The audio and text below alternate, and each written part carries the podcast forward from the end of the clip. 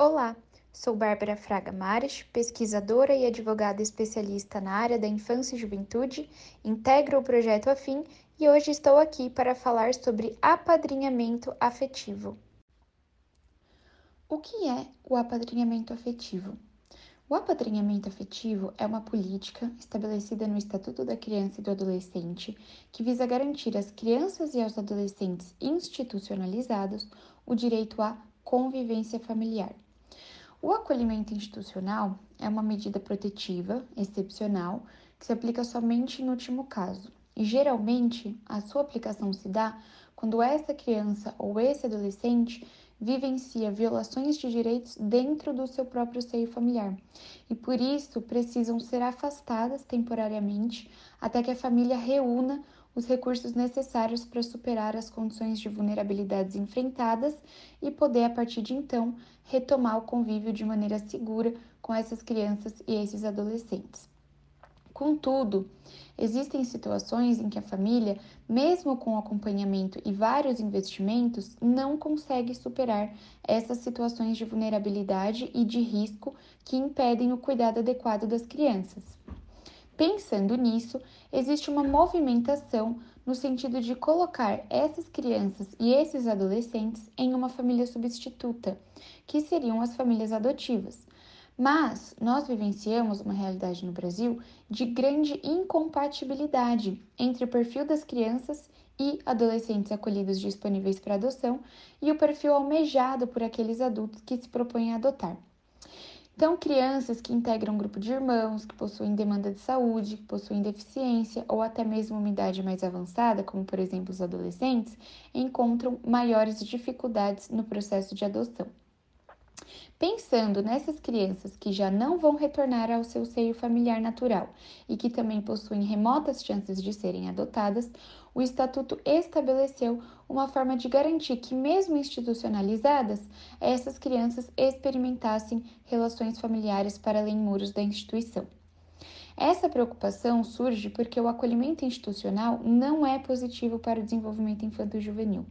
No acolhimento institucional, existe uma rotina que impede os funcionários de proporcionarem às crianças e aos adolescentes acolhidos uma atenção individualizada e personalizada.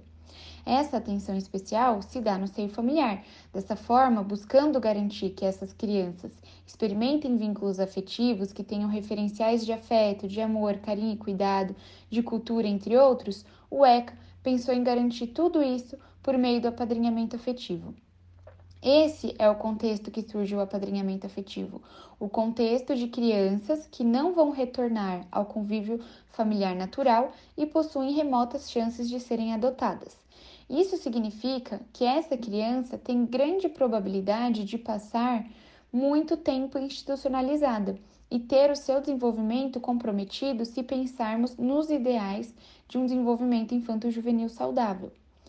O apadrinhamento se daria a partir da comunidade. Pessoas da comunidade se voluntariam para apadrinhar uma criança ou adolescente acolhida institucionalmente e passaria a compartilhar de momentos familiares com essa criança e esse adolescente, levando para passear, para cuidar nos finais de semana, para passar um tempo dentro da sua casa, compartilhando refeições, conversando, se divertindo, estudando, enfim.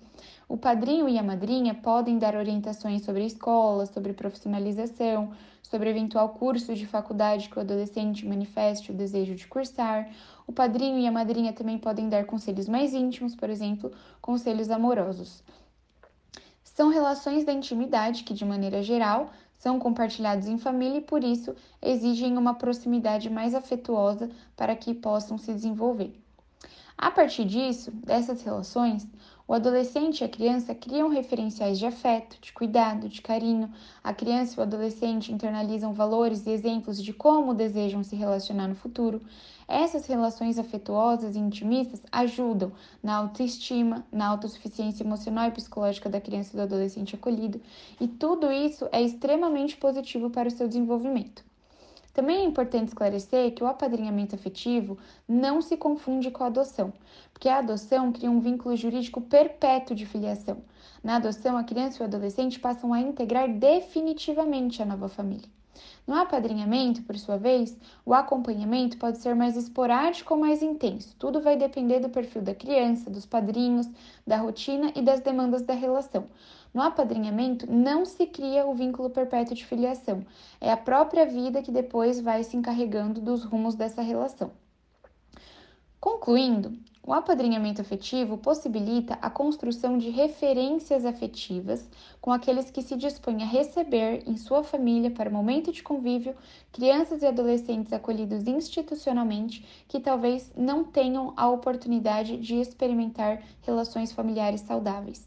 Assim, o apadrinhamento permite a ressignificação dos momentos familiares.